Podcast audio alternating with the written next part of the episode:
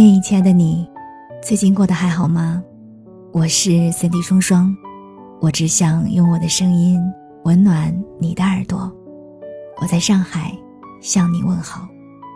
想要看到我的更多视频作品，你可以在抖音、B 站、公众号、新浪微博找到我。当然，也欢迎你添加我的个人微信：nj 双零九幺幺，nj 双零九幺幺，了解我更多。听完今天的节目，愿你的心里充满阳光。时代就是永不停息的浪潮，起起伏伏，把整个世界高高卷起，又重重甩下。人就是在这名为时代的浪潮里。翻滚扑腾，在海上举目四望，打量思考着要去向何方。面对这汹涌的巨浪，大概会有两种想法：一种是随波逐流，一种是找到浮标，有目的的前进。随波逐流就是听从伟大而不可捉摸的洋流，他把我送到哪里，我就生活在哪里。身边的人是怎么样，我也就怎么样。他们工作，我就工作；他们成家，我也成家。这样大家都一样，也能做个伴。如果洋流把我们送到一个富饶的城市，那很幸运，可以享乐；如果洋流把我们送到一个无人的荒岛，那很不幸，只能苟活。但是这样太不确定了，生活怎么能又无常做主？生命怎么能听命于人？所以，这个时候欲望和斗志喷薄而出，指引着要和巨浪搏斗，心中有一个明确的目的，要达到所有人都未曾达到的美丽的远方。现在越来越多的人都不再愿意随波逐流。都想在生活的大海里掌握自己的命运，他们像一个勇士，一个莽夫，一个水手，一个气急败坏的人，迫切地向着生活宣战。而未来是不会消散的浓雾，深深笼罩在海面上，在雾天经常看不清前方，只能看见极其有限的几米。前途总是如此。饱含诱惑，又充满危险。唯一的方法不是等到浓雾散去，只能不停摸索前进这几米，慢慢往前走，或者退回来，再往其他方向前进几米。那种强烈的不确定性感和危机感，让人恐惧和害怕，也让人焦虑和惶恐。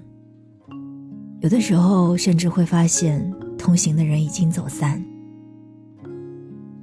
剩下孤独的自己在海上漂流，仿佛被抛弃和遗忘。猛的一下，一个大浪袭来，会被打个跟头，呛几口水，搞不好还会沉溺海底。向生活发起冲击总是这样的，只能用更坚强的毅力坚持，用更聪明的头脑思考，用更顽强的身体反击。然后一天天，一年年，时间过去，对抗和冲锋，成为生命的主要经历。海面上的狂风暴雨，成为生命的背景音乐。我亲眼看见人们疲态的面容，疲倦的肌肉，疲惫的精神。他们生命的质感，是佯装坚硬的，他们的情感。是紧促紧张的，他们的颜色是灰色和黑色的。很多时候，我想过去问一问，你有没有好奇过另一片陌生的水域呢？也许可以忙里偷闲，在主线任务之外去看一看。因为当人们的感情过于泛滥的时候，我们需要组织、纪律、逻辑、理性。而当我们过于严密的像一台机器的时候，需要一点点冲动和放纵。现在大家的情感都并不泛滥，而是情绪非常泛滥。面对生活的大海，总是会非常无助，然后暴力的宣泄。细致的分工提高了工作的效率，完善的流程加强了组织的稳定，具体的目标保证了行军的方向，严格的考核加剧了争夺和紧张。这是对的吗？总体来说，可能是对的。这是一种理性，是一种效率，让机器高速运转，让引擎彻夜轰鸣，让那些想要和洋流搏斗的人可以登上一座巨大的船，不至于那么辛苦，也不至于孤身一人。但是，人也变得越来越单一，柔软脆弱的心灵，除了要继续和生活的大海搏斗，还要奉献给钢铁造成的船舶，变成动力和养料。很大程度上，这要求人们压抑自己，要变得秩序，同时，也就愈发冰冷。外在的大海难以征服，内心的大海波涛汹涌。是要服从外在的命令，还是顺从内心的意志？有朋友问我说：“你觉得生活应不应该被记录？”我说：“当然。”平常的生活，我们不可避免的要服从命令，要和风浪搏斗，但是大海也有温柔的一面。我不相信它一直那么面目可憎，一直如此不近人情。总有些时候是风和日丽的，那个瞬间，就是我要记录的时刻。只是人们忘记了温柔和柔软的那一面。时光很多时候是艰苦和困难的。但这并不意味着我不能雕刻已经发生的时光。不管是随波逐流，还是有目的的前进，我都喜欢在某些时候探索陌生的水域。如果因为麻烦和危险而拒绝未知的世界，这在我看来是一种衰老的表现。我讨厌衰老，所以我愿意在自己的生活之外，进入别人的故事，然后记录下来，用刻刀。雕刻成我想要的样子。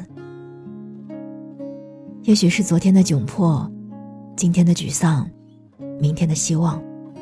但不管怎么样，我想说的是，尽管我和大海搏斗，但我也想和大海成为朋友。在大学的时候，我常常想着这些问题，然后敲下像这样看似无意义的文字，直到日落。写完之后。我就走在夜晚的街道上，想着又要面临波浪，不禁喃喃地说：“感觉又是无意义的一天。但是明天又会是什么样子的呢？不管如何愤怒、失望、匆忙，还是要看看已经经历的时光，记录和雕刻。当有一天自己穿过了大洋，打到另一片海域时。”回头一望，也许你会庆幸，原来自己不只是对未来的勇敢与渴望，不仅是焦虑和紧张，还有一些难得的柔软、刻薄和傲慢。